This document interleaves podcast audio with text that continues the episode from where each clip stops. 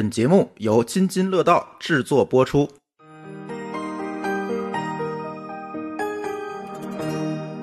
各位听友，大家好，这又是一期乱炖。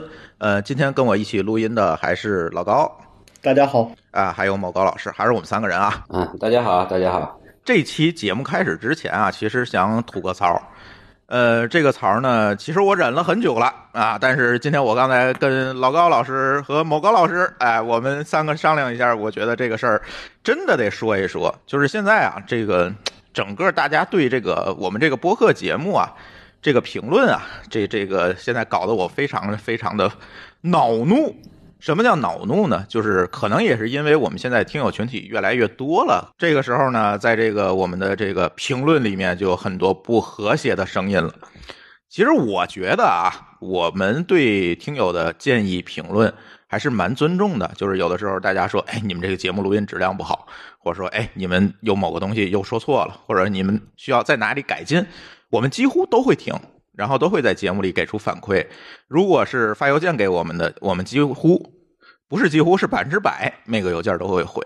所以我们觉得我们一直非常非常尊重我们听友的这个建议。但是呢，最近啊，我一看这个 iTunes，因为我不用苹果手机，有的时候我就用 Pad，可能扫一眼。最近一看，得我们的这个评分啊，从四点五分又掉到三点五分了。我估计录音的时候又掉了。然后呢，其实这个东西啊，应该是什么？我坐下来自我反思一下，反思什么呢？是不是我们节目实在真的很烂，是吧？但是呢，不对了。那我翻翻其他区吧，除了中国区以外的这个评论和评分，或者我翻翻其他的播客客户端上的评论和评分，都挺正常的，是吧？几乎都是四点五分、五分。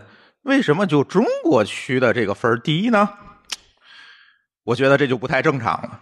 那这个时候就有正好有听友跟我说：“哎，说某某某这个播客啊，在他们听友群里鼓励大家给津津乐道打一分打一星在 iTunes 上，然后还拿这个当群打卡。”哎呀哈，我说这个怎么讲呢？第一啊，我不是特别在乎这个 iTunes 上的这个分数。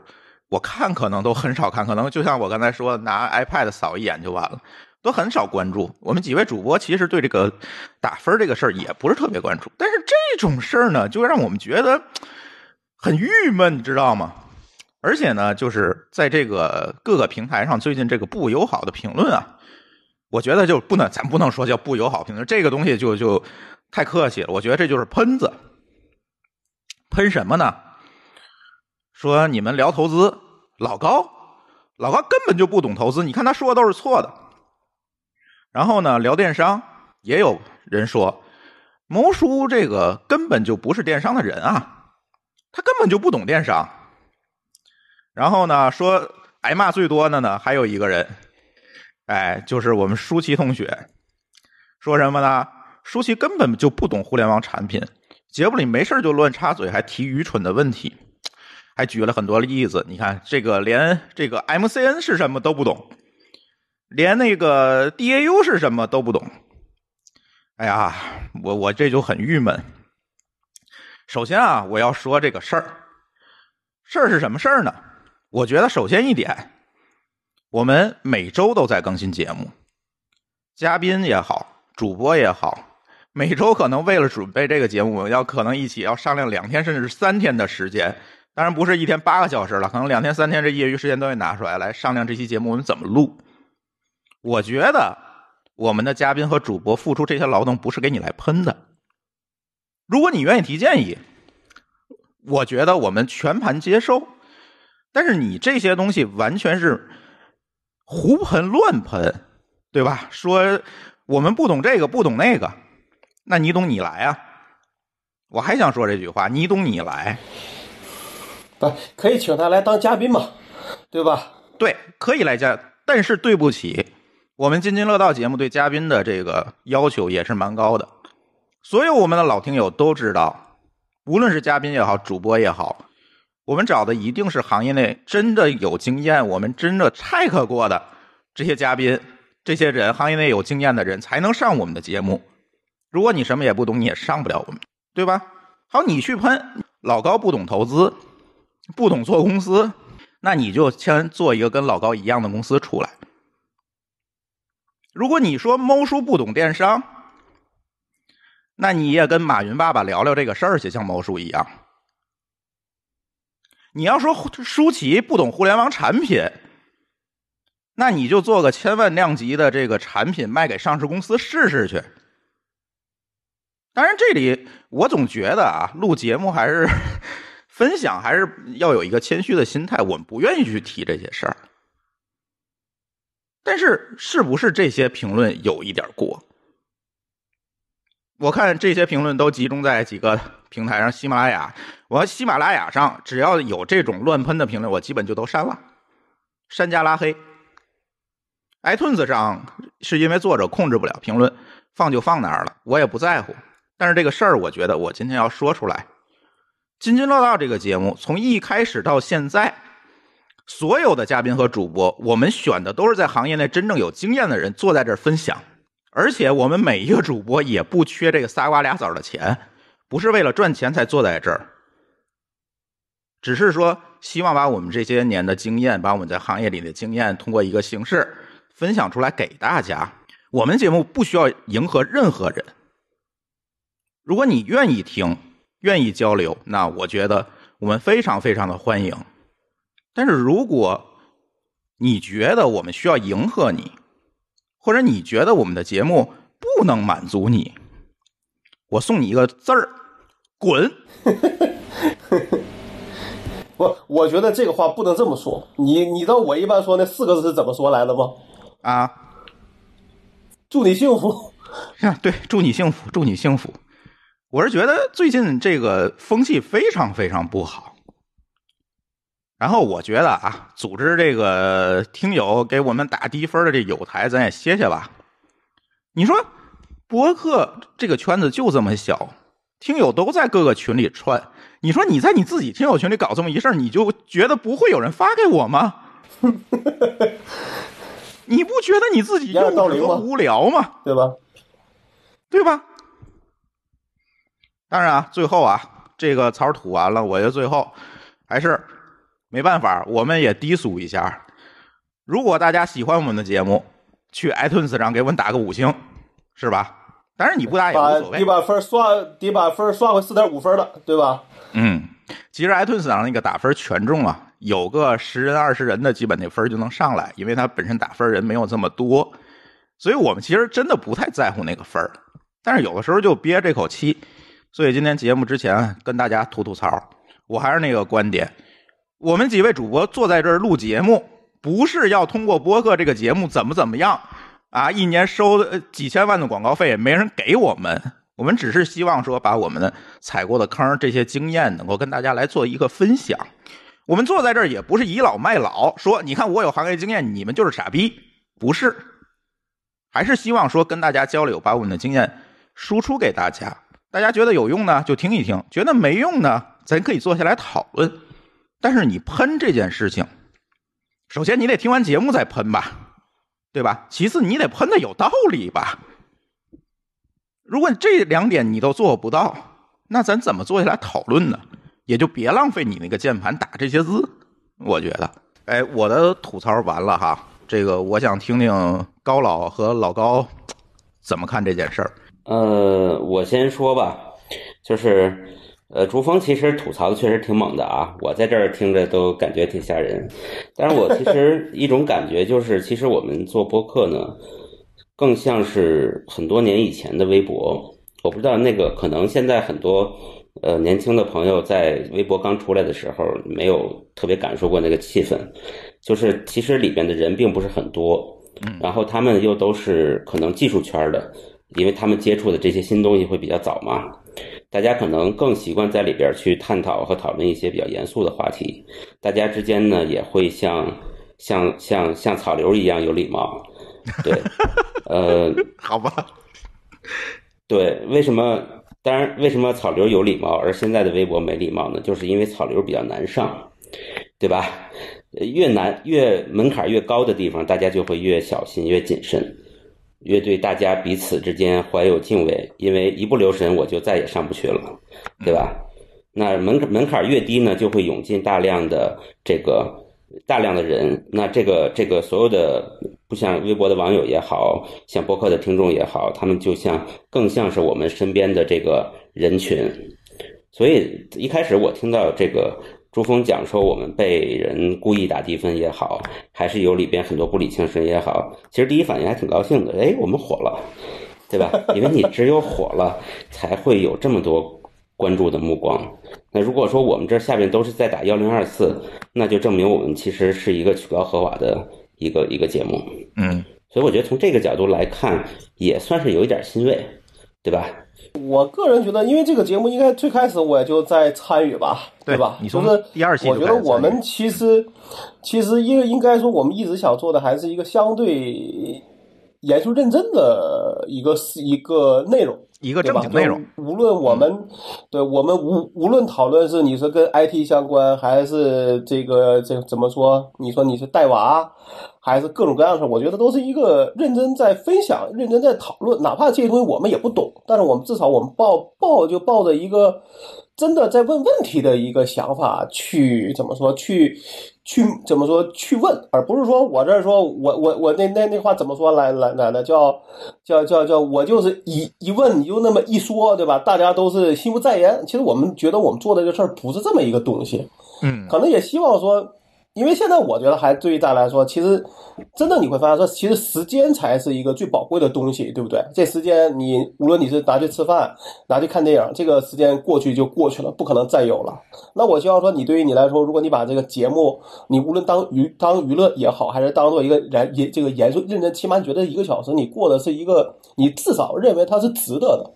对吧？嗯那我们希望我们在这个里面扮演的角色是一个能让你学会一些东西的，哪怕说你觉得比我们更专业，我们也欢迎你来跟我们一块儿来聊一些话题。对，大家可对吧以坐在一起但不是讨论说这件事儿，对对吧？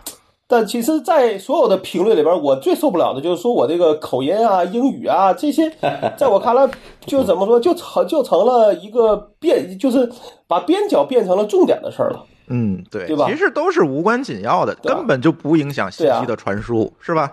对啊，对啊，这个就跟说，我就哪怕说我有口，我有口音，那这是可能也是不好改变的事情，那何必呢？对吧？你提你你就提了，我也不可能改呀、是吧？对呀所以我是觉得我，其实我遇到这样的事儿，我一般来那来说，我会追重点，就是说你，比如说我们之前我有一个客户，他的口音就比较重，我确实也听不懂。就听不特别清，那我也得耐心去听，因为我知道人人家花时间来跟你是真的是问问题的，你也应该认真对待。那这个口音只是一个我们要要去怎么说避免的一个问题，而不是说哎，好像你的口音重，我听我听不清。但我觉得我其实这个话我都尽量不能说，对吧？对吧？万一你遇到一个说这种对这个东西特别在意的人，其实你会给他一个不好的感觉。那我觉得，所以我去比你，比如我看一些文章，或者我一般来说不会去提，这就是这些我认为不不应该是重点的事情的，对吧？对，那我老高讲的这个是情是情商在线的问题。对，就是我觉得说，你觉得说我不懂投资也可以，因为你拿我去跟比如说那些真正的投资大佬比，那可能我真的不懂，对吧？但是我可能说，我至少我觉得我比那些还没拿过钱或者还没投过钱还是懂一些的，对吧？至少 亏，至少在里边亏过钱，对吧？或者至少在里边拿就拿过投拿过投资。那你这种事儿，我至少觉得我在里边是一个扮演一个呃承上启下的作用。那我也觉得我如果能让一些真的不懂的人能够听懂一些，避免一些。这这种说最浅显的这些坑的话，那我觉得我的分享也起到作用了。其实是这样，就是我们一直都是想把这个我们趟过的坑和我们的经验一起都抛给大家，让大家自己去思考，哎，能够从中获得什么。就是我我觉得就是很多这个完全完全没有必要的这种吐槽，就比如说，还接着老高刚才说的，这个很多听友吐槽这个老高的英语发音问题。咱这普通话发音咱不先不说啊，咱就说英语的发音。这个英语这个事儿，在我们看来，他妈就是一个工具，是吧？我们能够表达出来这个意思就可以了。那你说让一个老高，一个七零后，对吧？你让他非常阴，也没有在国外生活过，你让他这个字正腔圆的说一口英语，这个事儿他们也不现实，我觉得，对吧？这个。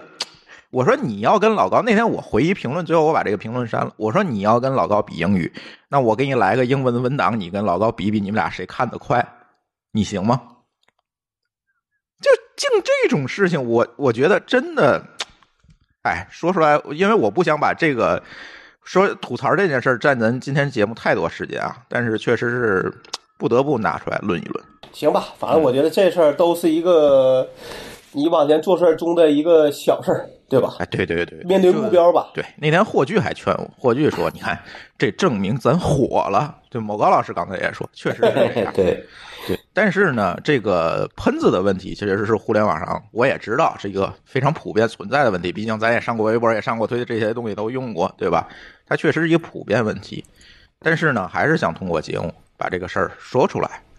就这，你不能我坐在这儿就等着你来喷，是吧？这个这个事儿实在是不太和谐，对吧？对，还是说一嘴。有的时候还是要要怎么说？要怎么说？要有一个回，要要有个回应嘛，对吧？对对对对，当然也不占太多时间啊。那接下来咱下一个话题，咱咱聊正事儿。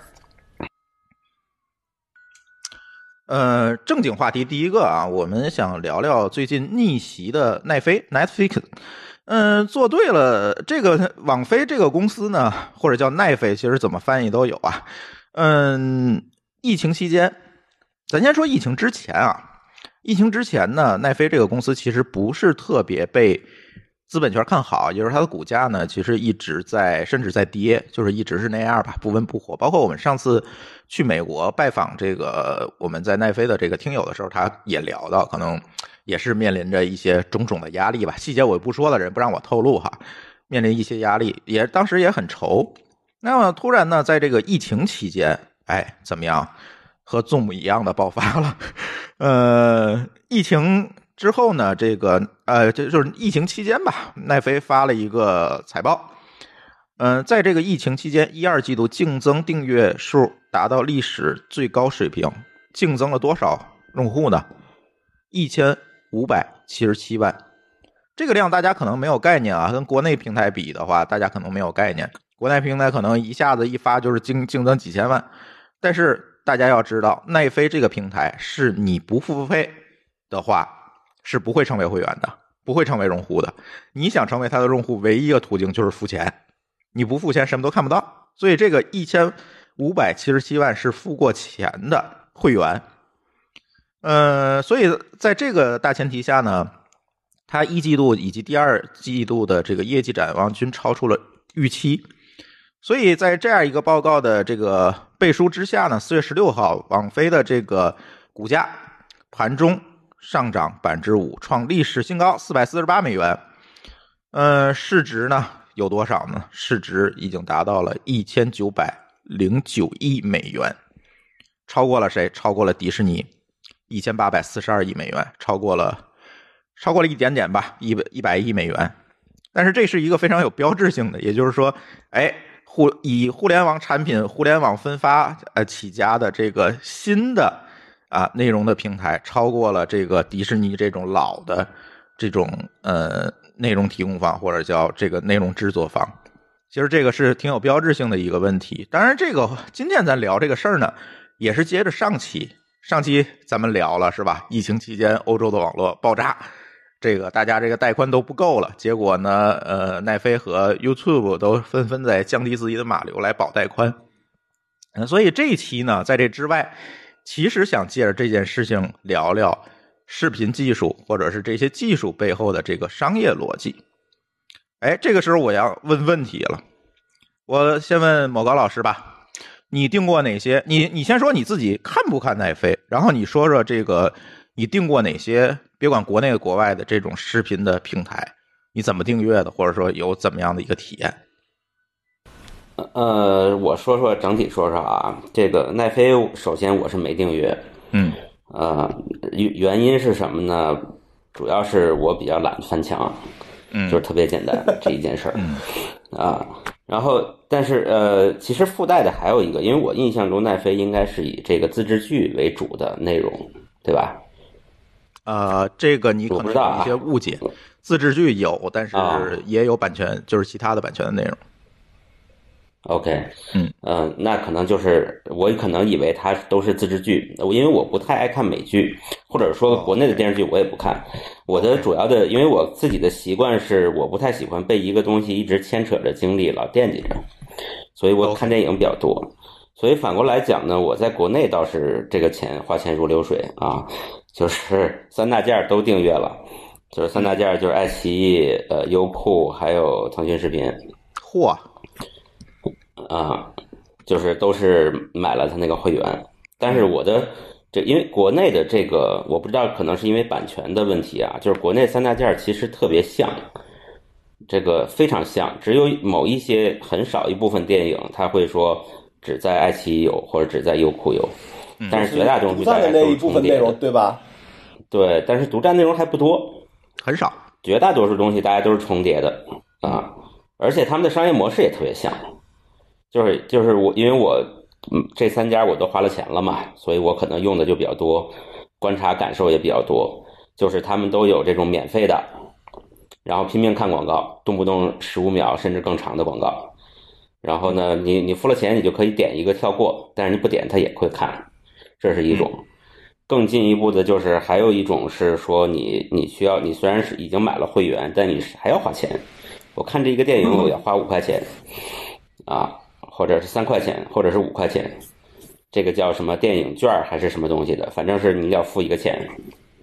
通常这种都是比较新的电影啊，我一般也会付，碰见了想看也会付。嗯，但特别有意思的，他们还有一个东西就是不能投屏的电影，就是这个电影你用会员是可以看的，但是因为我一般咱一般很少在手机上看电影啊，这个眼神也不行，岁数大了，一般我都是这个投到电视上。但是他们都会有一种电影叫根据版权方要求不能投大屏。哦，他可能认为这是两种，这这是两种模式。我觉得这是两种模式。就他认为说你在呃电脑设备上看和在电脑上看和和在这个电视屏幕上看，这是两种授权方式。对，我想可能是在这个授权协议里边有特殊注明。对，但是呢，非常有意思的是。我通常也可以投这个，给大家讲一个窍门哈，可能听友里面有有遇到这个事儿的困扰的，就是用电脑的网页版来看这个电影的时候，它是可以看的，对吧？嗯。然后呢，我再用 Apple Apple TV 再把电脑的屏幕镜像到电视上就可以了。对，因为他自己不能提供，他自己不能提供这个功能，控制不了。对，对他不能提供，他自己不能提供这个功能。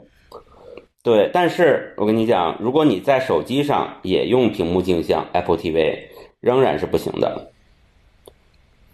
就是它，它还是在探测你是有没有用投屏的技术。你不一定是用什么那种投屏，你就算整个屏幕镜像也镜像不上去。这是，这是我想，这是版权里这个协议里面应该是有约束的。对，应该是有授，应该是授权不同授权的问题。对对。但是因为我不太看电视剧哈，所有电视剧都没得看，我不太不太了解说国内的这些在追剧上面有没有什么特殊的体验。但我猜可能就是比如说订阅提醒这一类的。关于这个奈飞的商业模式有什么细分的特点？这个因为我不太清楚，这个朱峰可以说说。嗯，对。呃，其实我特别采访你一件事儿，就是你为什么三个平台都定了？就是刚才你也说到了，就是其实独占的剧非常少，在国内的这个情况下，这个情况我是知道的，就是因为国内的整体的这个其实是因为审查的原因，你这个就是这么多资源，对吧？所以出口都是一致的，所以呢，各个平台你也很难说，或者是很难有动力说大价钱买到独家。所以就造成了现在这样一个局面，这跟海外是完全不一样。但是，所以在这个基础上，我就想问你，这个为什么你买了三个平台的会员？哎，这个事儿就特别有意思，因为我我在观察说，独占的剧其实都不是最新上的片子，比如说近一年上的片子，大家可能最近抢的比较厉害，每家都有。但是有的时候我去看一些老片儿的时候，会发现会有很多独占的。就是可能大家也不关注，比如说有一个片子，爱奇艺有，优酷没有，那优酷也不会去，哎，现在想起来去买那个片子，因为反正都很久以前的了，可能一个月播放次数都不到十次，对吧？他就不会买。但是呢，我有的时候会会会这么对比，就是那这一个会员的会员费和一张电影票的价钱，我觉得哎，好像也没有贵很多。现在看电影还挺贵的，对吧？那我可能就买了一年。啊，要碰到什么爱奇艺，比如说京东弄个什么 Plus，然后就送一年，那又送了一年，就是用这种各种各样的方式。因为买的时候这个东西也不贵，而且你支付的手手段又很快，完全是点点点看个数就过去了。我觉得就像百度网盘似的，它一年三百块钱，我其实用不了两次，我也买了，就是这样子的。就是你觉得这事儿方便，我有一个电影，我就是现在就想看。那它这个平台就没有，那就爱奇艺有。比方说，那我花点钱就看了呗，反正一想以后你还可以看别的，对吧？也不是很亏。就这样的，就你这么想，这些钱你就都花的舒服了，对吧？对，慢慢的就就好像看起来就变成了一个全都全都花了，全都定了，就是这么个心路历程。哎，很奇怪，你应该是我唯一一个知道，就是三大平台都是在连续订阅的人啊。这样的人这么少吗？对，应该是这个。回头我们听友可以在回复里面告诉我你订了哪些平台啊。但是我周围的人，我今天我还问了一圈，可能就是比如说爱奇艺是居多，就是订爱奇艺的相对比较多。然后呢，其次是腾讯，再其次是优酷，大概是这样一个比例。没很少有人全订，真的很少有人全订。所以紧接下来，我想采访老高。老高，你订哪些视频平台？我记得你之前在节目里说过。对我只有一个小米。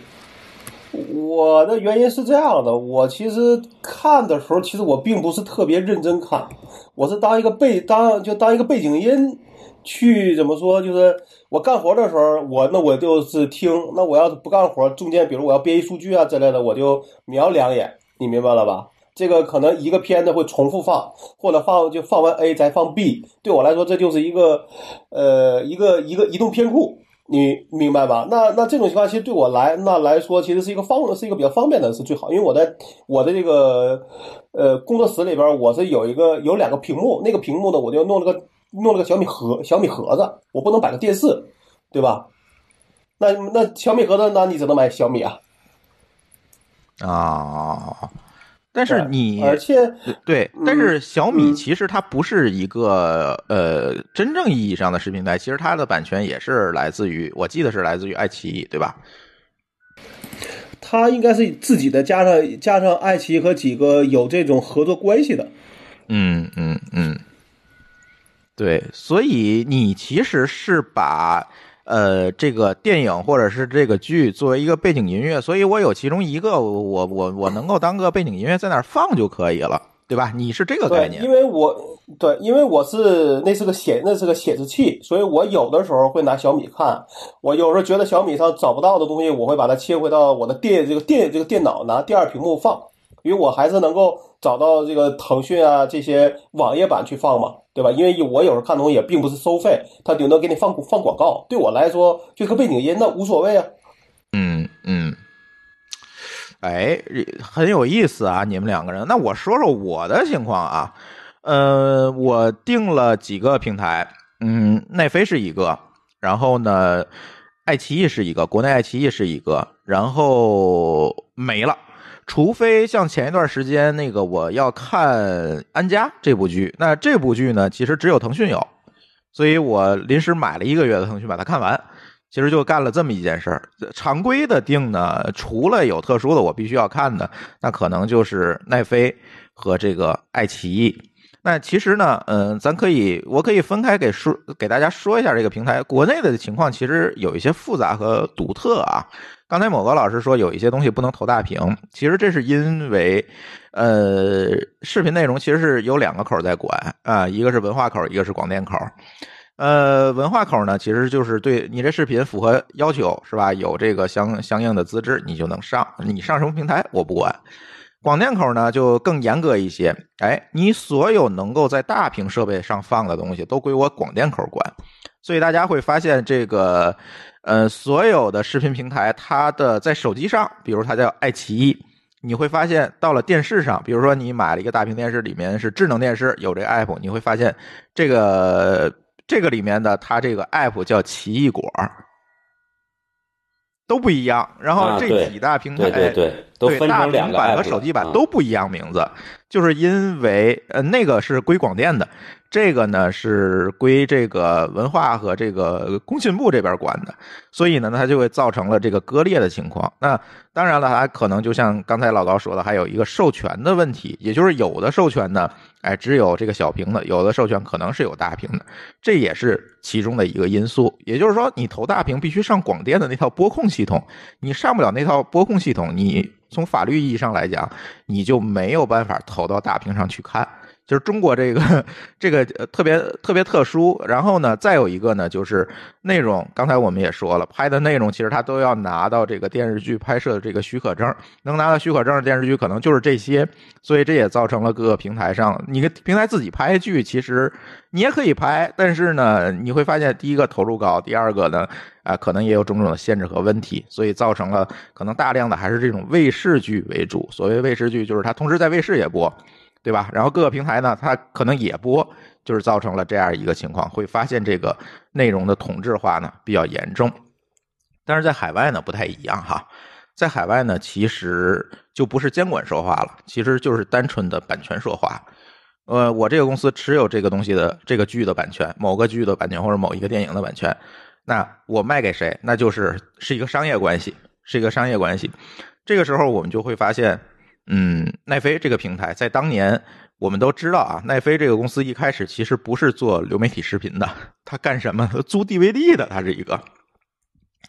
呃，最早啊，这个所有的这个视频的娱乐产品，包括电影，特别是电影吧，咱就以电影来举例，其实它有一个特别重要的概念，叫什么呢？叫窗口期。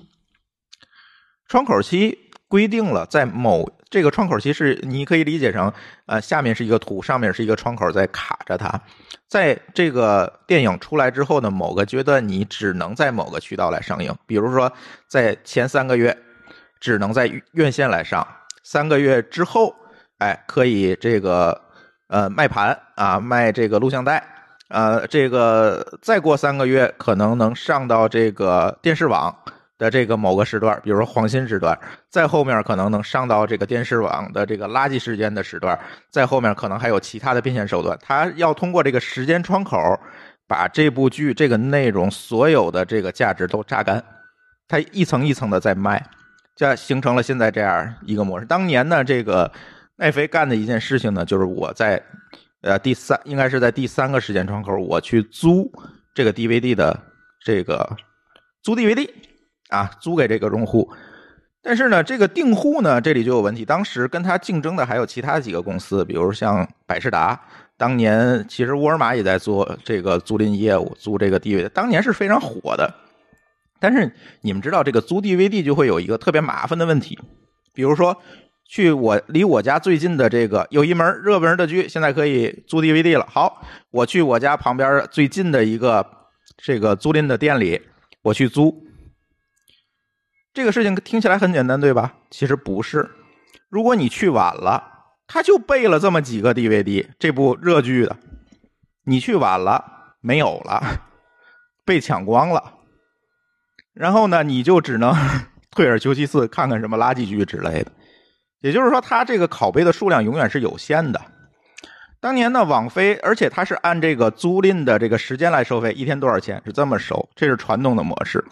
网飞这个奈飞进来之后呢，他干了一件事儿：第一，改成了订阅制，就是你付给我一个月多少钱，你随便看，我不再做限制；第二，我不做门店，我去做邮递，你订什么剧从网上提交了，我给你寄到家里，这就解决了什么问题？这样他就可以用中心化的仓库来保存更多的这个 DVD 的盘，来满足你的需求，你就不用去那儿抢去了。他干了这两件事情，当时就把这个当年的竞争对手就干趴下了。他其实是，如果我们今天看来，其实他真的是用了一个互联网思维或者叫产品思维来解决的这个问题。但是到了流媒体时代呢，哎，似乎我们看到了他在故伎重演。嗯，在别的这个呃版权方，比如像迪士尼、HBO 等等这些版权方还在去做传统的这种窗口期的发行的时候，哎，奈飞说，我通过流媒体来做，一开始呢，其实他打出的旗号是，哎，我有技术，那迪士尼也好，HBO 也好，这些版权方，咱们来合作，我给你钱，啊，你的东西呢，你的剧在我这播，因为你从来没有开拓这个渠道，没从来没有开拓过这个渠道嘛，那好，我来帮你开拓这个渠道就好了嘛，我是一个技术提供方。但是后来呢，这件事情就变了，为什么呢？是因为。流媒体分发这个技术其实门槛是越来越低了。那各个版权方说了，我与其卖给你奈飞，那我不如自己做个平台来做这个内容的这个分发和售卖不就好了吗？对吧？因为大家通过互联网看内容的习惯已经形成了，那我来做个平台切这块市场就好了。这个是一个，可能这这是一个非常直接的这一个决策结果。可能如果是我们的屁股坐在那儿，可能第一时间也会这么来想。那这个时候，奈飞怎么应对这件事情的呢？我做自制剧，我通过自制剧的变革，来再去倒逼传统内容行业的这个，可以我们可以说带引号的弊病。他做了几件事情，又做了几件事情。第一件事情呢，就是我大量的去投入来制作自有的内容。那我如何决策我做什么内容？是根据用户在我的网站上看剧的习惯的大数据来进行决策。我通过数据来决策什么剧好看。这些传统的版权方其实是做不到这些事情，因为他数据没有没有办法拿到这么精细的数据。但是他经过这么多年的积累，其实这个数据已经拿过来了。那他可以完完全全可以用这个数据来做决策了。第二件事情。就是发明了所谓的报看模式。什么叫报看模式？传统电视网怎么来发行这个美剧？一个礼拜放一集吧，对吧？这个一季可能有十多集、二十多集，我们都看过美剧。我们看的时候呢，追剧你就知道了，一个礼拜可能我就看这一集，这很难受这件事儿。在这个呃北美，其实在这个内容的源头，其实也是这样子。而且中间有广告，我们所有人看美剧都知道，中间会黑一下，黑这一下是什么？其实他在播放的时候，这个地方是插广告的，都是这么来做，这是很传统的一个变现模式。那奈飞说了，你只要付给我钱，第一不用看广告，第二这一季你全你愿意的话，一口气全能看完，因为我是一季一季的往外放，不是一集一集的往外放。这就很符合互联网时代大家的这个收看模式，是吧？我完全是弹性的利用我的时间去看，我愿意花时间我就多看，不花时间我少看，就是完全把选择权给了用户。所以他通过这两种模式呢，这这两个变革呢，哎。把自己的位置立住了。那到了今天，我们会发现奈飞做了大量大量的自制剧，甚至像某高老师都认为奈飞只有自制剧了。其实并不是哈，这个自制剧是它一部分，但是自制剧确实，嗯，在它的这个收看量的数据里，自制剧占的比例会越来越大了。为什么呢？是因为这些版权方现在都。明白过来这件事情了，然后纷纷的把版权收回去了。因为卖版权它是有截止日期的，它不是说我一卖给你就终身永久的，到期我可能就收回去，在我自己的什么 HBO Now 啊、什么迪士尼家呀、哎等等的平台，我我自己去播了，我就不卖给你，不再卖给你了。所以现在奈飞就是跨过了这个坎儿，现在开始推自己的自制剧。为什么我们这个就说回来了？这次的这个情况。为什么我们看到的增长其实有几个原因哈？第一个，它其实在全球除了中国以外，所有的国家，除中国、伊朗吧，这几这些这些国家以外，在几乎所有的国家都落地了，都有本地的这个。你访问奈飞都能看到非常本地化的剧，它也跟本地本地的这个本土的制作公司合作出了很多剧，比如最近啊，在亚洲，特别是跟韩国合作出了很多剧。所以这样的话呢，它其实更符合当地用户的一个习惯和体验，就是它完完全全接地气儿了。所以在这次呢这个增长里面，我也会我们也会看到哈，在这个嗯亚洲的增长量其实是蛮高的，可能也是跟亚洲的疫情比较严重有关系啊。这个在亚洲增长量还是蛮高的，但是我觉得除了疫情的原因，因为你单一论疫情这件事情说不通哈，就是。如果是因为疫情增长，那其他的迪士尼家呀、HBO 那都会增长啊。但是似乎只有网飞增长的比较多，所以这个其实是跟它的本土化有关系的。所以这个呃奈飞这个公司很有意思，就是我们上次去拜访的时候，其实也跟他们去聊过他们的一些思路啊等等。所以结合我的一些分析和他们的说法吧，可以说说奈飞就是这些年为什么能够成长起来，就是像我们标题一样说逆袭的奈飞做对了什么。其实我觉得他在不同的这个历史时间点，其实真的做对了很多事儿，才带来今天的一个结果。我我倒觉得现就现在有一个问题在于说，国内如果这个订阅这个每个月的订阅费用不能涨起来的话，我觉得这个质量你很难提升。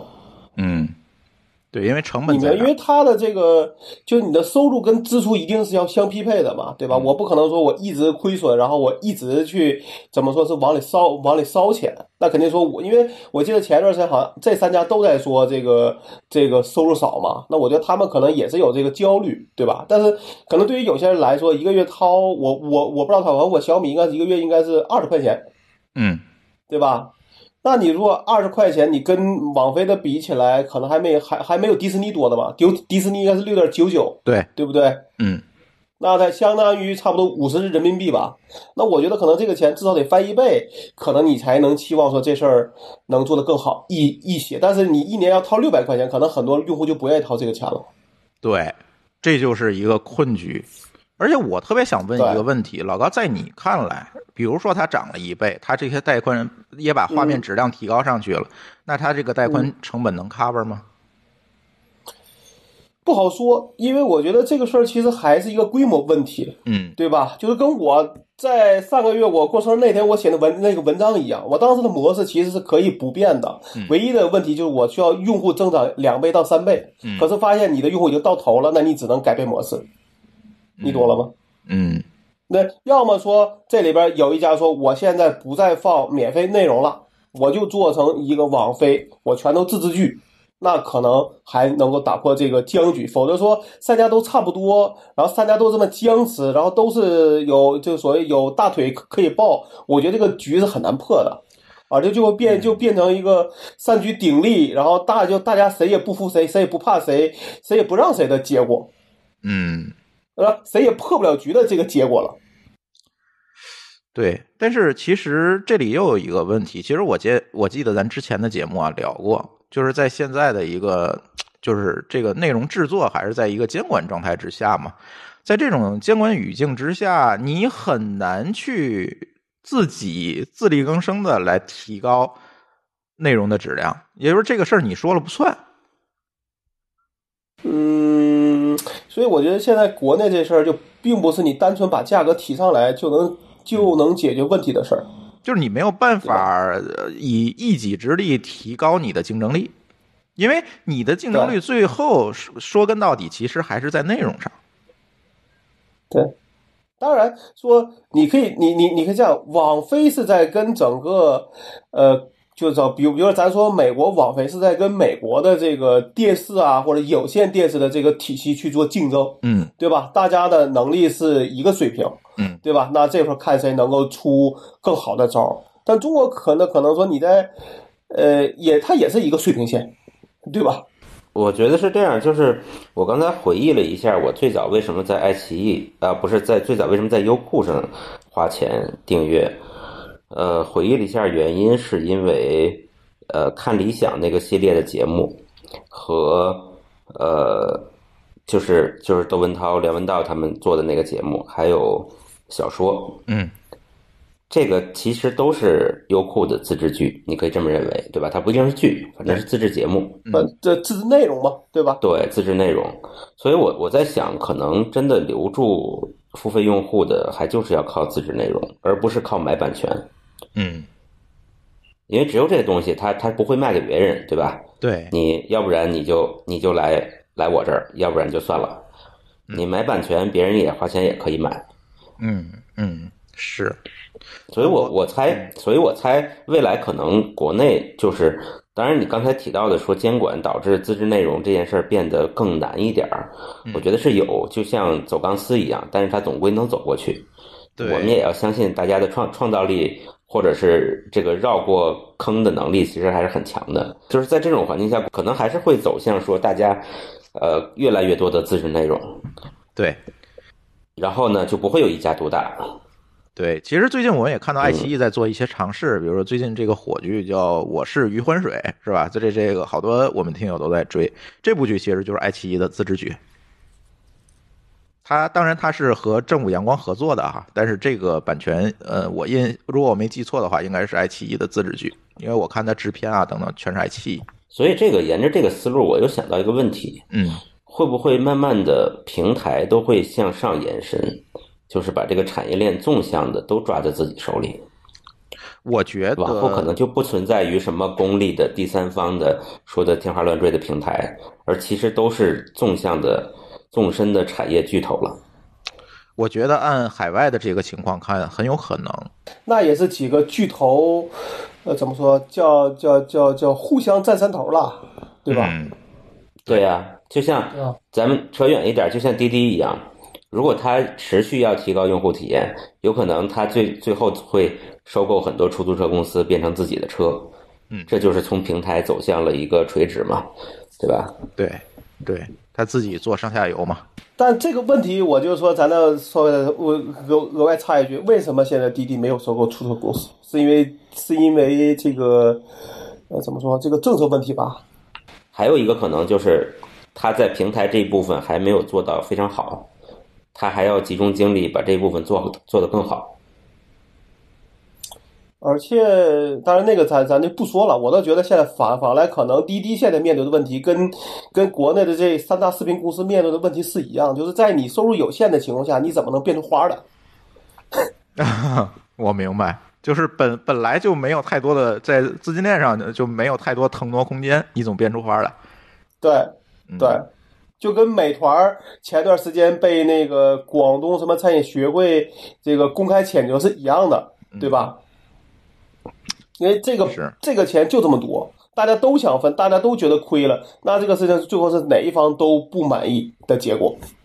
那这个问题就留给我们的听友吧，这个和留给未来来来来且看吧。我觉得这个咱很难讲，但是从奈飞的这个成长经历来看，我是觉得怎么讲呢？我们作为互联网行业当中的一员，每个人我相信大家都是希望这个老朽的这些行业哈，这个是非常传统的这行，娱乐业是一个非常传统、非常传统的行业，这种潜规则可以被这个互联网和技术替代。这样社会哎才能发展，才会有更多的创新可能。其实今天聊的更多是这样一个意思吧，嗯。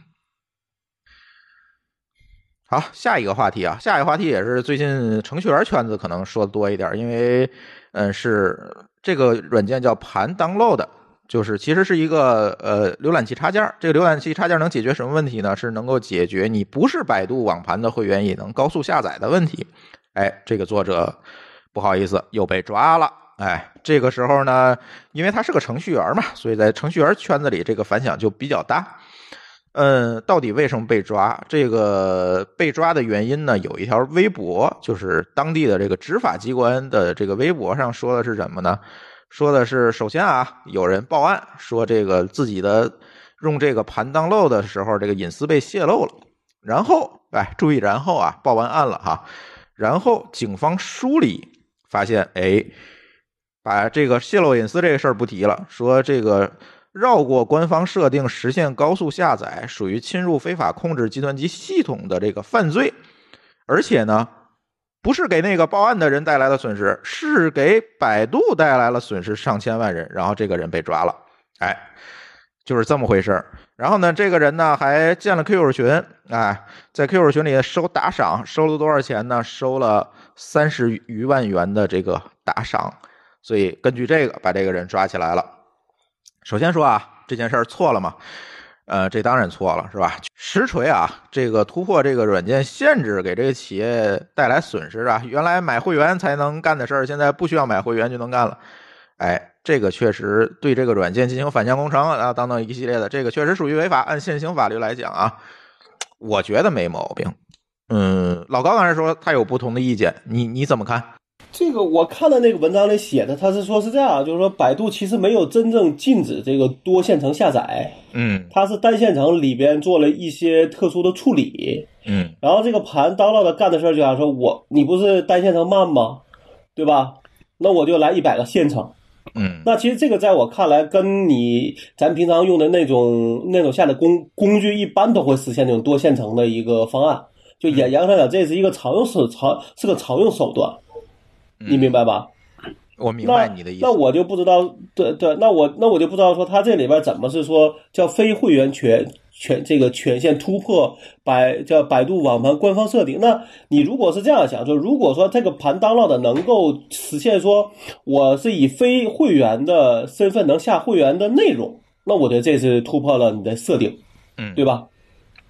那只只是说你原来说，哎哎，你不是会员，你能下十下十 K，但我现在通过你这种多线程的方案，我能下一百 K，那我觉得这个严格上讲是你的这个实现有问题，因为我能看到在海外的很多这种网盘，其实人家都能实现说，我就只允许你一个线程下载，你多了我就给你拒绝掉。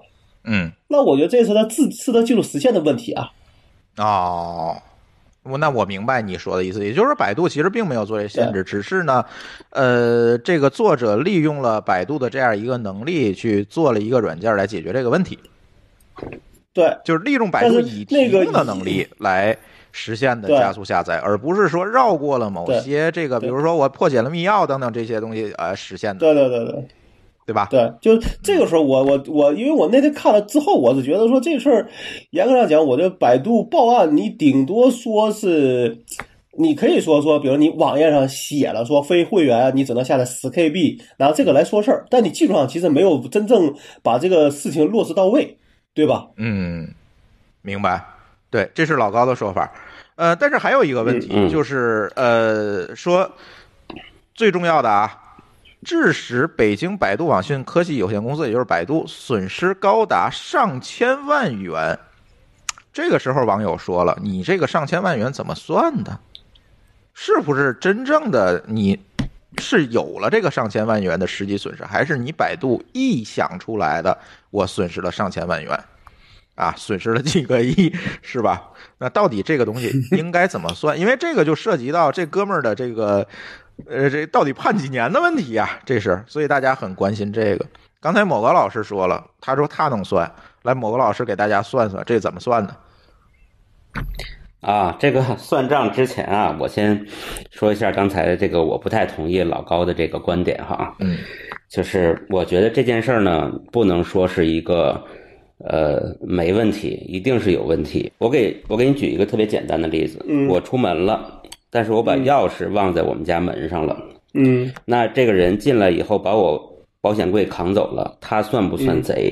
他这个其实不是说，当然我在技术上把他完全限制死了，让他没有任何能力进来，这个是最好的一个结果。但是呢，我在技术上有疏忽，或者是我没有完全没有实现，没有锁门，但这仍然是有一个犯罪和非罪的界限的。哪怕我只有一个这个叫什么呃用户协议，就是你注册用大家注册用户的时候都会有一个看也不看就点确定的协议，对吧？哪怕我只有一个用户协议，里边约定了说你应该做什么，你的权利是什么，我的权利是什么，但是我没有任何技术的手段限制，你违反了这个协议，你就是违反了协议。那如果违反的严重了，你就是犯罪行为。我这么说没问题吧？那至于说我有没有用技术手段去实现这个协议，这个是两个问题。我可以这个事儿回头之后打这个程序员的屁股，或者是打产品经理的板子，说你为什么没做限制？但是不妨碍我在外边去起诉外头这个人，说你偷我的东西了。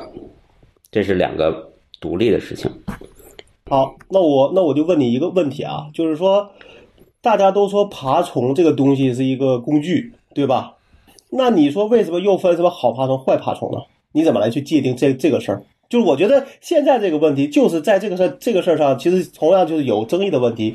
那你说的这个说，比如说，比如说，那你这样想说，比如他网页上写了说非会员权只能下十 KB，可是你也没说一个线程只能下下十下十 KB 啊。那我拿十个线程，我做到了。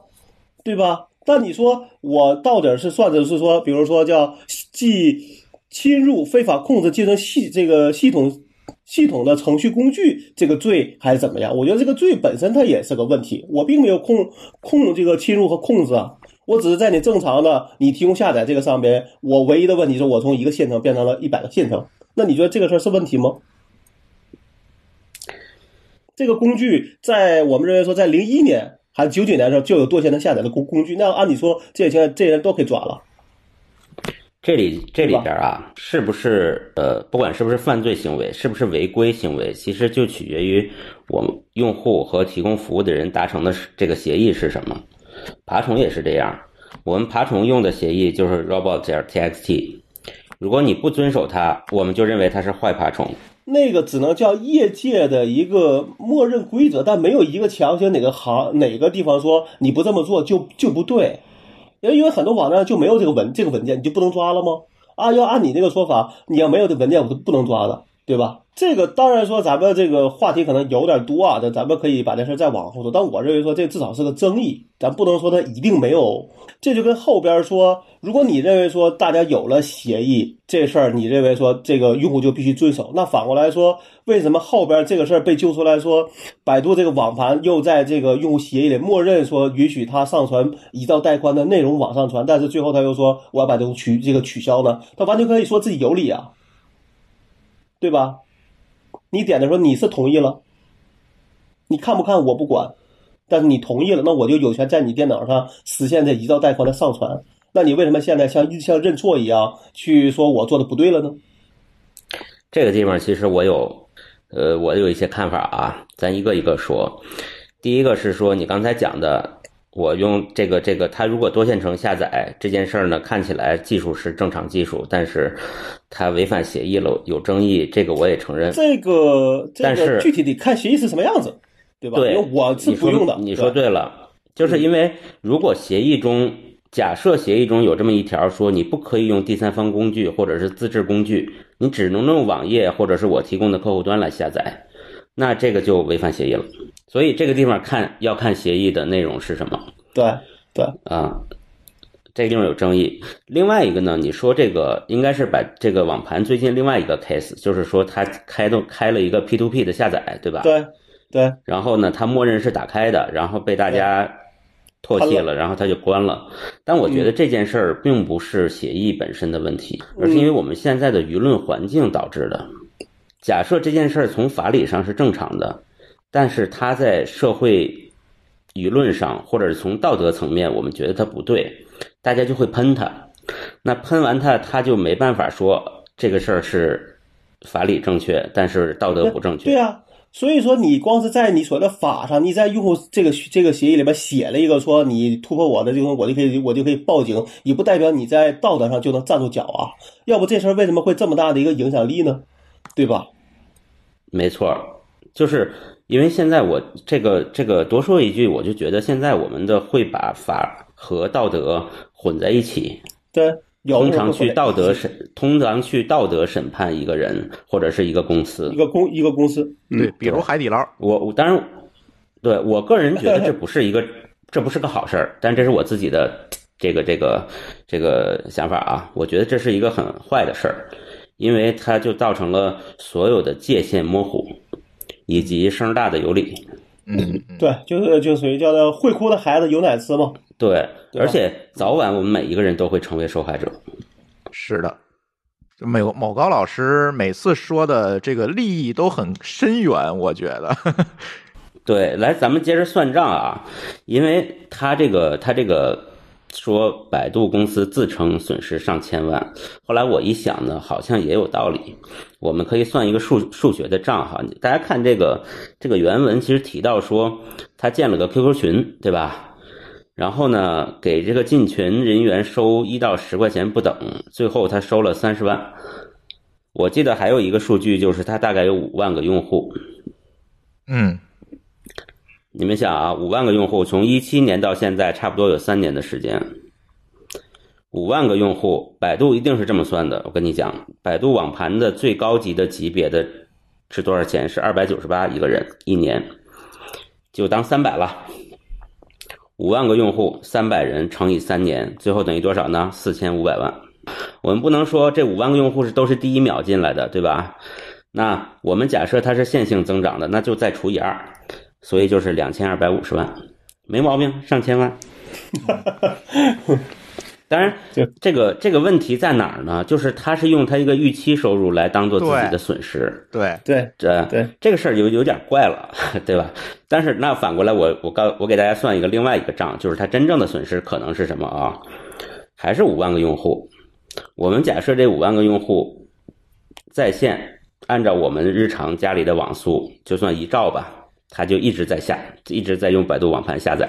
就是很规矩的在下百度网盘上的东西，对吧？对，当然，当然实际上可能性也不大，因为哪有那么多东西可下呀？我们就认为它就在下了，就五万块钱乘以一兆，这是一个月，然后呢再乘以十二个月，然后再年是吧？对，再乘以三年，然后再乘以我们一般的互联网的带宽，就算十块钱吧，十块钱一兆一个月，对吧？这个其实并不贵吧？按照 CDN 的成本来说，最后结果是多少呢？我们最后还要除以二啊，因为五万人是线也是个性增长线，性的嘛，对，对对对，最后是六百万。嗯这个应该是比较损失了吧？这个不是个预期收入，而是这是真花出去的带宽。不不，那我就不对了。你这么想，嗯他这个能力是说，你就是真不掏钱，我的能力也要让你用，对吧？哪怕按一秒钟一让让你下，那这人真不给他钱，他这钱是收不到的，对吗？其实这也是预期收入。嗯，我不知道可不可以这么算，只能是说这些这个算法就是你这五万个人用了你的软件，然后他在我这儿花掉的成本。但你说如果这五万个人不用这个软件，嗯，他也来网也许就盘上下载，他可能带宽没这么大。不，也对吧许就走了呢，对吧？你也要考虑这个问题，对吧？对对，所以刚才我讲的这个上千万元的损失，其实是上千万元损失的预期收入。但其实我我我，因为我不是专业搞法律的，我不知道可不可以这样计算损失。但是听起来看也能算出个两千多万的数来。对，我是觉得是这样，就是这个问题，你们二位聊的其实已经很透了。就是其实这里面充满着大量的争议和问题。当然了，这个事儿如果没有争议和问题，咱也不会拿到节目里面去聊，对吧？呃，某个老师从我我觉得是老高是从程序员和这个软件本身的这个角度，然后某个老师是从运维和管理的角度，分别说了说这件事情背后的这个道理。当然，这个事情还是有争议，我们还是要看后面的这个发展。嗯，当然，在此之外呢，我觉得啊，我们接下来要讨论的一个问题就是为啥网盘都这么贵，而且很多网盘在前些年就是纷纷的呃撑不住就关门了。现在可能 真正用的还不错的，也就是百度网盘和个别的几个企业网盘可能还不错。嗯，所以这个我觉得还是因为整个的存储和传输成本其实还是蛮高的。就是我我觉得这个老高可以说一说，就是无论是带宽对吧，服务器呃存储硬盘，其实这个成本其实蛮高的。你你就这么样来去算吧，你要做一个网盘系统，而且是一个公开的，嗯，咱不说那些什么什么监管的，朝这个的，哪怕就单纯你只是以技术手段做了一个东西能让大家用，那你首先得有做开发的人，对吧？有做运维的人，对，然后你得做服务器集群、做存、做存储、上传、下传，对吧？然后有的账号系统，你如果想要收费，还要去做这个计费系统，然后能够做支付，能够有客服，因为你一定要有客服，对吧？对那就算这个东西，如果这个东西你算下来的 T 这个整个的 TCO，也就是说你可能觉得说我随便在网上弄一个空间去算这个成本是不对的。对吧？就是比如说，我随便找了一个朋友，他给了我一个服务器的空间，给我一百 G，你不能拿这个成本去算你这个网盘的这个存储成本，对，因为你想，这个网盘理论上讲，很多时候它是有这个有效期的，对吧？可我我呃，我不知道百度是什么，可能比如说它要帮你存一年，也就是说这个东西在这个网，在这个百度网盘上这一年内是不能删掉的，嗯，他你要背，就是他要替你背这个存储成本。而且呢，大多数一年后时候还不是说一比一的存，可能要一比一点三、一点五这么来存，对因为它要对就是。你要做一个存做一个存储集群，然后你不能说因为这个数据丢了，然后还得遭用户骂，嗯对吧？那这样成本会变得更高，嗯，对吧？呃，那你就包括我记得那天我看我那朋友圈里就有人说百度网盘事，他就让他想起了一个三六零的事儿。嗯他说当时三六零做那个网做网盘的时候，提供了一个月的呃叫叫叫备份时间，可是他的东西在上面太多了，他一个月就是拼命的下都没下完，最后他说他丢他最后他丢了很多东西，嗯。你明白了吧？嗯嗯嗯，对，所以我说这个里边，呃，应该说就是大家对于对于传东西是有一些需有一些需求的，比如说我要传一个一个 G 的文件给珠峰，嗯，那可能我没有一个直直接的办法传，对吧？或者说现在珠峰并不在线，那我就必须要找个中转的地方放，嗯。对吧？那这种情况下，那你可能这种网盘类的工这种工具，包括呃国外像那个那个叫什么？Dropbox Dropbox Dropbox，嗯，对吧？哎，对，那像他这类的，可能这都是有一些应用需求在里边的。但是呢，你真的在国内，我就发现问题就是在于说，国内的付费习惯并不好，嗯。就是可能跟要么是说你的货币单位以区别很大，要么就是你的这个在说这个我就我们所说这个销售漏斗里边有付费意愿的人太少了，嗯，导致你的东西就是做不下去，最后都会变成一个困境，就是钱不够分，对吧？对。呃，其实关于这个网盘的这个存储成本啊、传输成本啊，这个这个网盘为什么要这么贵啊？我觉得节目里啊，咱不需要展开特别多。如果大家想了解更多的，我可以推荐一期这个回形针的节目，就是回形针也是聊这个各种各样的原理啊、科技啊这样的一期视频节目。回头我会把视频呃回形针的这期视频节目放在咱的这个 show note 里，大家可以看一下，非常直观的，他告诉你这个网盘为什么这么贵。那说回来，贵的问题，我们其实更愿意说一个产品的问题。其实，百度如果我们去和 Dropbox 这些来比的话，百度这个产品确实确实也是比较糙。比如说，呃，一些特定的功能，比如说一些在，呃，一个最直接的就是百度其实是用速度来收费，但是 Dropbox 是用空间来收费，这个两个其实是不一样的。Dropbox 不会说你没付钱，然后你下载这个文件就很慢，这个没有。但是百度其实是这么去做的，包括一些产品的细节上。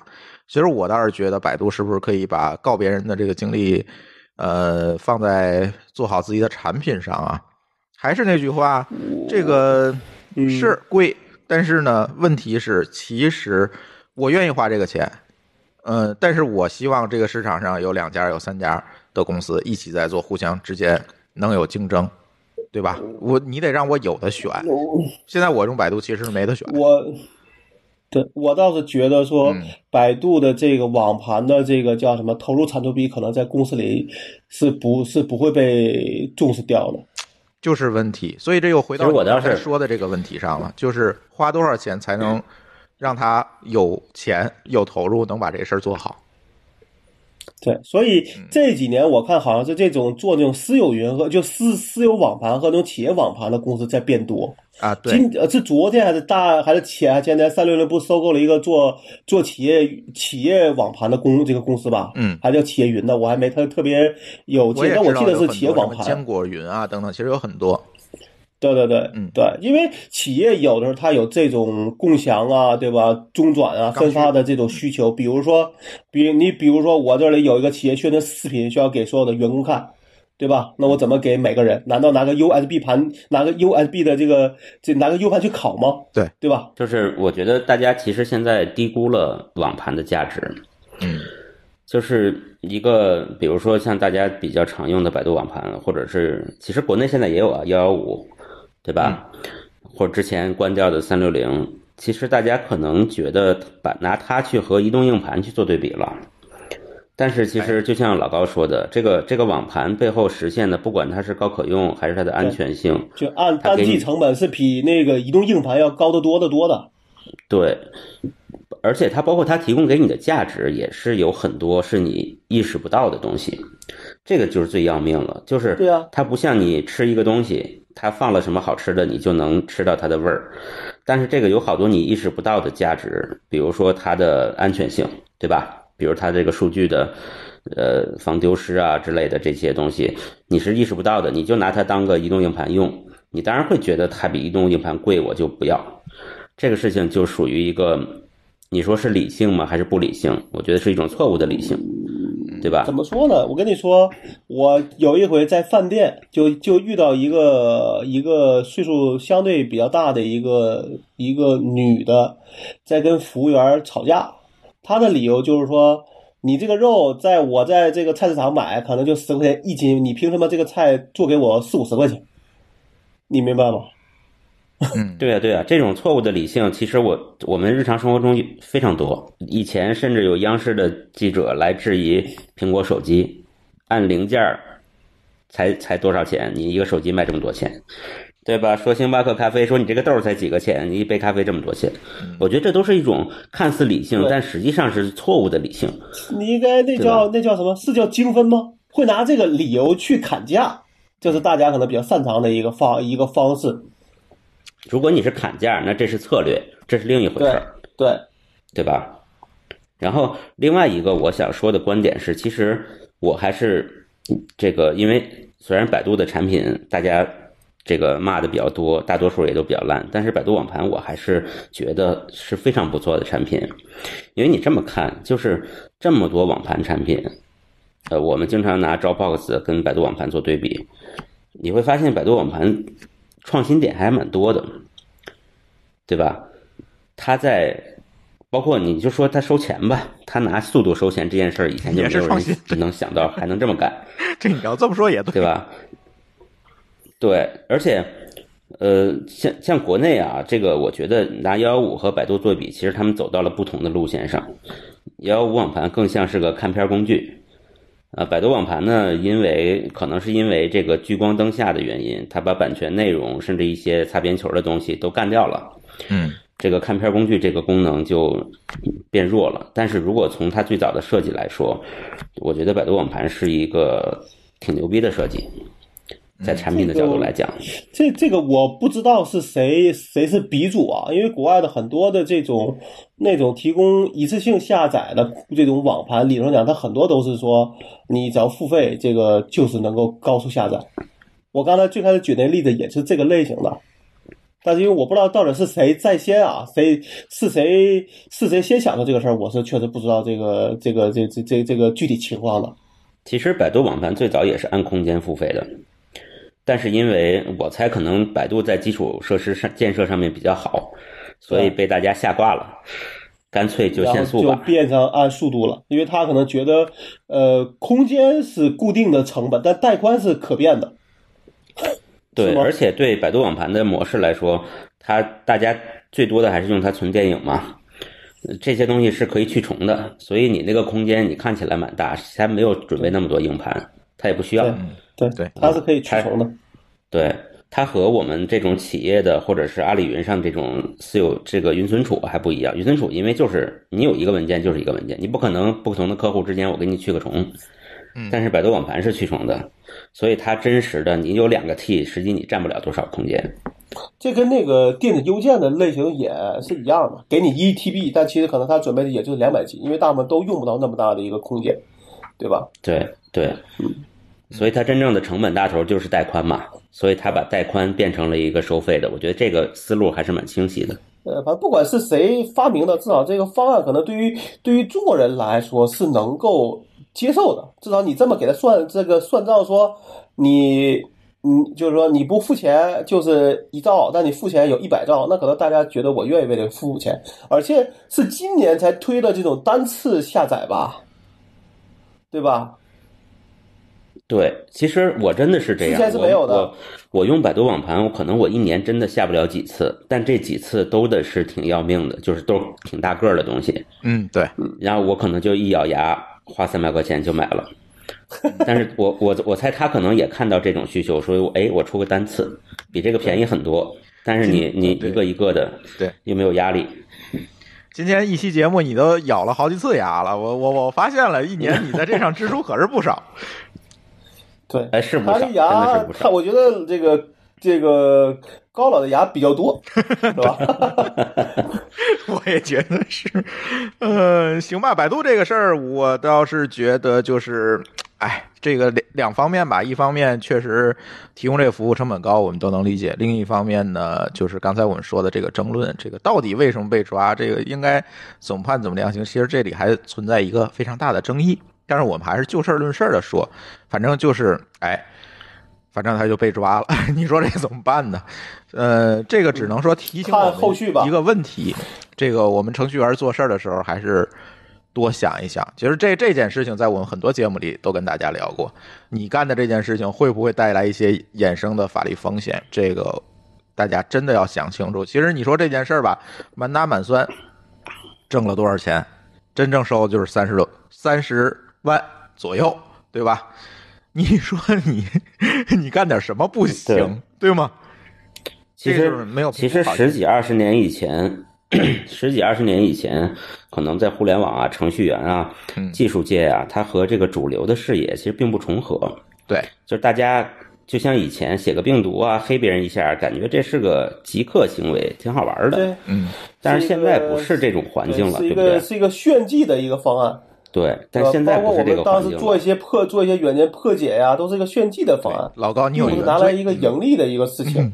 这个我是有亲身体会的，对吧？基本上做的那些东西是没怎么挣钱的，只是觉得人家说你牛逼，哎，你觉得心里很爽而已嘛，嗯，对吧？对，现在其实不一样了。现在不管是你做爬虫也好，还是你去黑别人一下，哪怕你把你黑别人的后门清清楚楚、明明白白的发邮件给别人，你可能第二天公安就上门了。嗯，现在是一个因为互联网变成了一个社会公器，对吧？对它不是一个小这个玩具，少数极客的玩具了。所以这个大家做做程序员的人一定要小心这一点。没错，没错，而且可能你不能说这是因为公司的一个任务就免了你的责，对吧？没错。现在程序员更像会计了，就是这个老板让我做假账，已经不是你免罪的理由了，你这假账就是你做的，嗯，对吧？对，对那老板有他的责任，你也有你的责任，没错谁，也跑不了。谁都跑不了。对对，行吧，下一个话题吧。下一个话题啊，这个话题其实我们节目里之前也聊过，但是最近这事儿又火起来了啊！听友说你们再再聊聊吧，因为觉得这个你们聊过 Libra 啊，聊过数字货币，聊过区块链，但是这次央行出了一个呃数字人民币，叫 DECP 是吧？哎，开始内测了，就是很多朋友发过这个截图是吧？在农行啊等等银行网银的页面上，哎，能看到可以兑换这个数字货币了。当然，这不是每个人都有啊，这是一个内测的东西。这个时候，哎，很多人就问我怎么看这件事儿，对吧？这个开始内测了，这个央行数字货币到底是什么？也就是叫 DECP 的这个东西到底是什么？想让我们聊一聊，那就聊聊呗。呃，其实呢，这个聊我很忐忑。为什么忐忑呢？其实这个东西的技术细节啊，到现在也没有真正的公开给大众。它只是说有这么一个东西，我们只是通过这个内部的研发人员、这个相关的政府职能部门的这个只言片语的这个透露，我们来整理整理，给大家聊一聊。说的不一定对，但是呢，可能会让大家对这个事情有一个大概的理解。所谓的这个 DECP，其实大家就想，其实就是一个电子化的人民币，这个跟比特币啊，其实没有任何关系啊，呃，完全没关系，跟比特币，然后跟各种币也其实也没有关系，跟区块链呢可能有关系，但说不清关系有多大不知道，因为没有暴露技术细节。这个东西其实是跟人民币挂钩的，刚才说了，就是电子化的人民币。怎么比较？其实就是一块同样一块钱，可能是钢镚儿，也有可能是一个纸钞。哎，现在又多了一个形式，叫电子化的一块钱。这三个东西是等价的，完全没有任何区别。你拿这个一块钱的 DECP 可以换一块钱的，去银行换一块钱的纸钞取出来，也可以存进一块钱纸钞，说你给我一个数字货币。哎，这个是刚性兑付的，这个其实是跟。也是跟这个历史上所有电子货币不一样，所有的电子货币可能都没有央行背书的这种刚性兑付的承诺，对吧？这个是有的，更不是什么电子粮票啊。那天有人跟我说，发行这个 DECP 是不是咱要回到计划经济了？这个政府是不是发了一个电子粮票，说你拿这个只能买粮食？我说不是，这这完全两码事儿，是吧？这不是这么回事儿啊！这这个大家真想多了。嗯，看了一些不太多的资料，我觉得啊，个人觉得啊，DCP 解决的其实是一个对等双离线交易的问题。哎，什么叫对等双离线交易？那咱是一个一个词儿来拆啊。首先，咱说什么是离线交易？离线交易是，哎，我双方不需要任何额外的这个网络连接，离线嘛，对吧？不需要网络连接，哎，我就可以完成转账。最简单的离线交易其实就是我给你一块钱的钞票，哎，这个你给我一块钱钢镚咱就完成了一个离线交易，这不需要任何，呃，不需要任何的这个网络条件。那什么叫对等？对等是双方不需要任何的这个网络和特殊设备就可以完成转账。嗯。比如说，我举一个例子，咱的公交卡其实也是离线交易，你不需要让公交卡连个网，你才能上地铁，对吧？但是呢，公交卡那一侧，就地铁站那一侧，它有个专门设备读你的卡，这就不叫对等了，对吧？它叫，哎，我我要通过这个设备去连接网络，或者是对你的卡片来进行操作。对等双离线呢，指的是双方可能都会有一个电子钱包，我双方一碰。或者是双方执行某种操作，我就完成这个交易，不需要任何中间的特殊设备啊、网络条件都不需要，因为它是通过加密算法完成的。这个事儿啊，其实在国内不太需要，咱国内咱都习惯了，啥啥地儿都有网，是吧？也支付宝、微信都挺方便的，不需要。但是这个时候，可能在没有结算条件的地方，比如在境外啊，比如在一些特殊场景下，意义就会更大一点。嗯，比如说我我两个人在非洲，我要通过人民币交易十五个口罩，那这个时候他可能就没网，或者是你也没法连上这个清算银行的这个网络，那怎么办呢？要么付现钞，啊，现钞很麻烦，我得去银行换，我可能也没有条件换。这个时候，如果我各自的电子钱包里有这个电子形式人民币，好，我一碰。哎，就完成交易了，不需要通过任何中间的第三方来解决这个问题，这事儿就解决了，也不需要特意的去银行去换出现钞来来进行交易。哎，解决的其实是这个问题。嗯，有人还担心说，那以电子形式发行的这个数字货币，那他随便在数据库里填个数，这个货币可就滥发，我们会不会造成通胀啊？我说这事儿你也不用特别担心，为什么呢？因为电子货币还是那句话，它跟人民币其实是刚性兑付的，也就是它就是人民币发行的人民币的其中一部分。我以前呢，同样一万块钱做了五千个钢镚五千个纸钞，现在呢，我做五千个钢镚四千个纸钞，又发行了一千个电子货币，那就是这件事儿。其实它没有办法通过一个发行的方式来进行这个通胀，这这个是。除非说央行我想通胀是吧？我要多印钱，那是央行的问题，其实跟这个技术形式是没有关系的。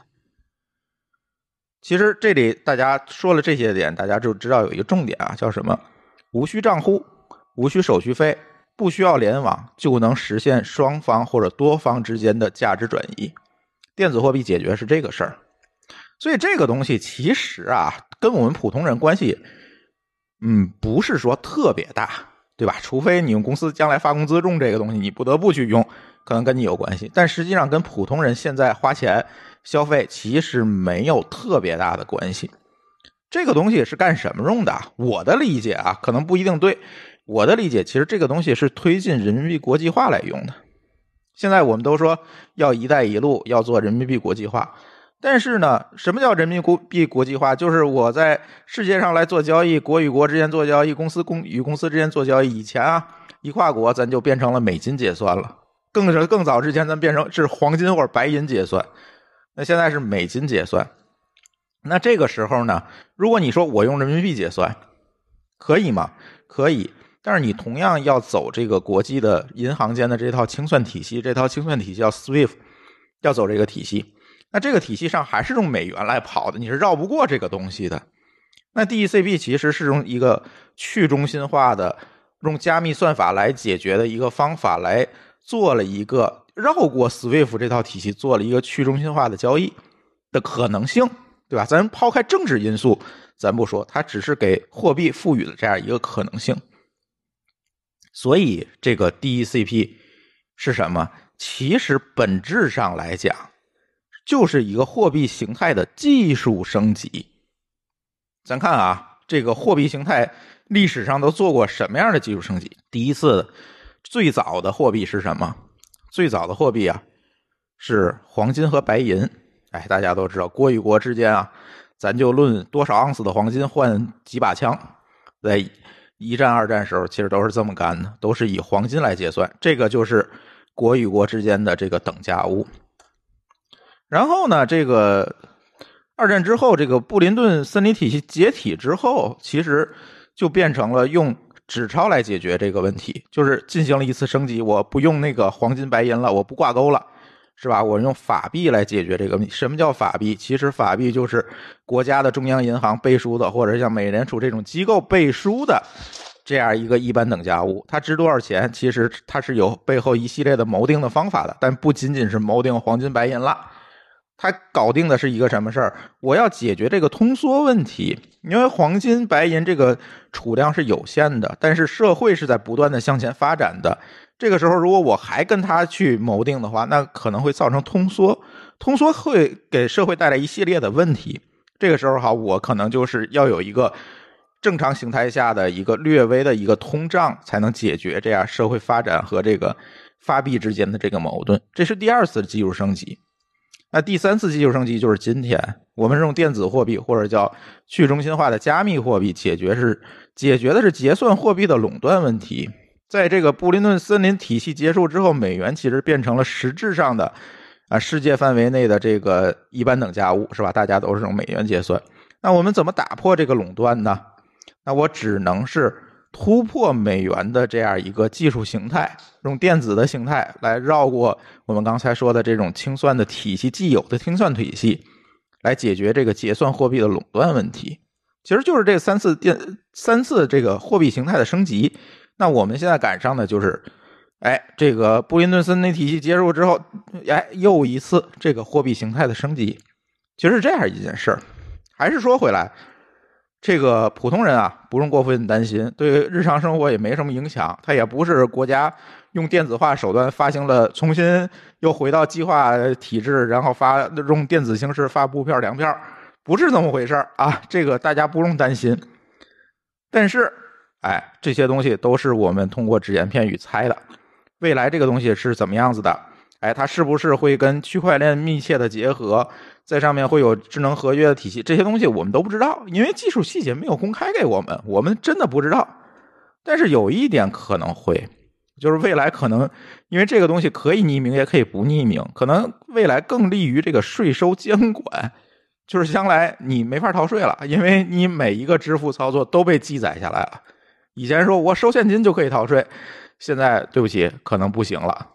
对我现金越来越少了，大家都是。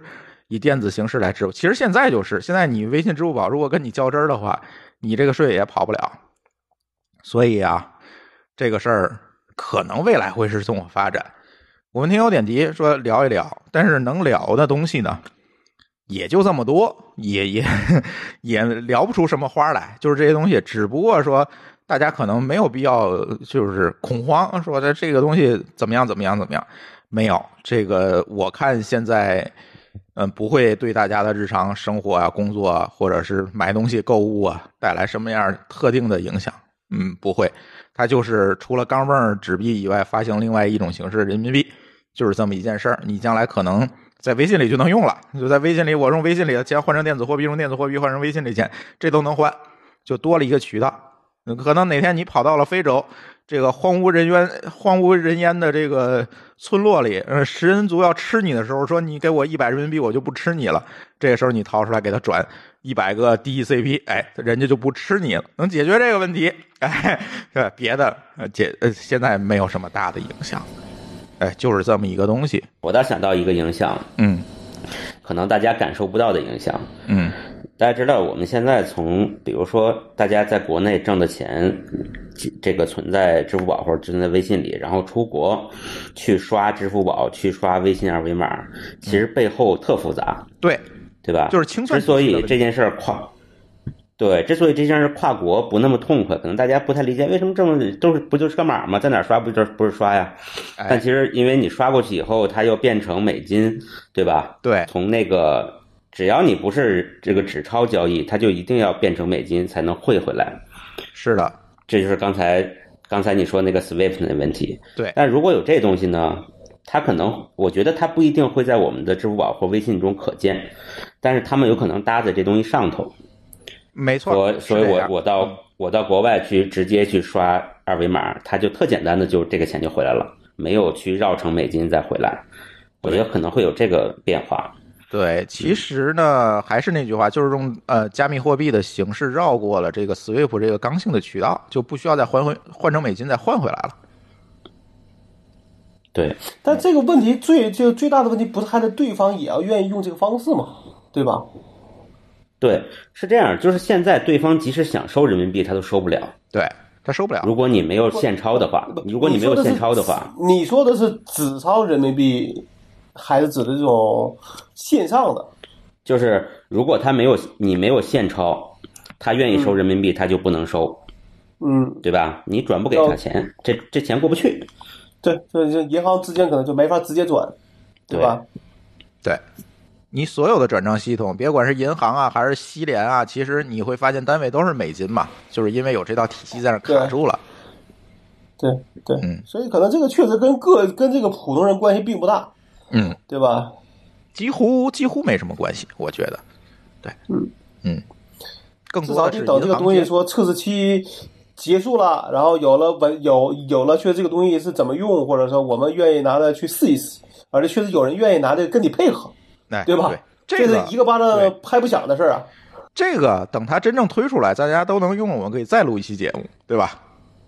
嗯，对，可以看看有哪些场场景是适合它，而不适合微信、支付宝的，嗯，对吧？对我觉得，我觉得很有可能这是个 to B 产品，这不是 to C 产品。呃，它一开始就是 to B 设计的，就是银行间的东西。嗯，但我倒觉得你，你比如说在这样想啊，就是说，像我能，因为我这个工作里边会用到国外的一些这种，比如说这种这种这种怎么说叫服务器托管啊、机房类的这种东西，其实很多都已经在慢慢的支持啥，就是一旦在中国人多的地方，都开始在支持微信和支付宝的这个支付了。嗯你明白了吧？对，那么是不是有可能说，人家也会愿意支持一个 DC 这个叫做 DP 叫叫什么 DCP DCP 是吧？嗯，DECP，呃，对，DECP 这个是不是也对？反正对他来说就是多一个支付方式嘛。嗯，对，是有可能的。这个其实任何的经济和金融问题，它都绕不开政治问题。这个其实最终我们要看人民币国际化，或者说我们这“一带一路”到底能够落实到什么样的程度，会有什么样的阻力和压力，我才知道这个东西能不能推行起来。其实这都是相关的。嗯嗯，对也看你中国在这个各个地方的影这个影响力嘛，嗯，没错，对吧？其实这个最终是这个问题。嗯，对，但是这个问题就超出了我们的这个认知范围，也超出了我们这个节目能讨论的范围，所以我们今天就就可以聊到这儿。先从技术角度给大家讲这是什么，不是什么，我觉得就够了。好，嗯你，的单口相声已经结束了。对，因为我今天啊，这个在听友群里立一个 flag，我说这期节目再超过两个小时，我要吃话筒了，因为上期实在太长了，所以这期呢，我们决定把时间控制一下，所以就聊了这三个话题，也希望这三个话题对大家有用吧。然后大家如果有任何的意见和建议，还是那句话，大家可以给我们各种留言，然后呢，也能够让我们知道呃后面的节目怎么改进。那话怎么说？欢迎留言，但是没营没营养的话就就算了吧。对我希望这个留言是我们能够讨论起来的留言，而不是那个没没营养的这个吐槽，这个没有意义，对吧？行，我们这期节目就聊到这里啊，感谢大家的收听，我们下期节目再见，拜拜。再见。好，再见。感谢您收听本期节目，同时您也可以收听我们制作的更多博客节目：乱炖、蓝海之下、拼娃时代、串台、品质生活和科技先生。在您收听的平台上直接搜索，即可找到以上这些节目。我们鼓励以购买替代打赏。如果您觉得我们的节目对您有帮助，欢迎以购买周边产品的形式来支持我们。关注我们的微信公众号“津津乐道播客”，天津的津，欢乐的乐，道路的道，进入周边产品菜单购买即可。如果您愿意参与我们的更多讨论，可以加主播的微信号 d a o 幺六零三零幺，加入我们的听友群。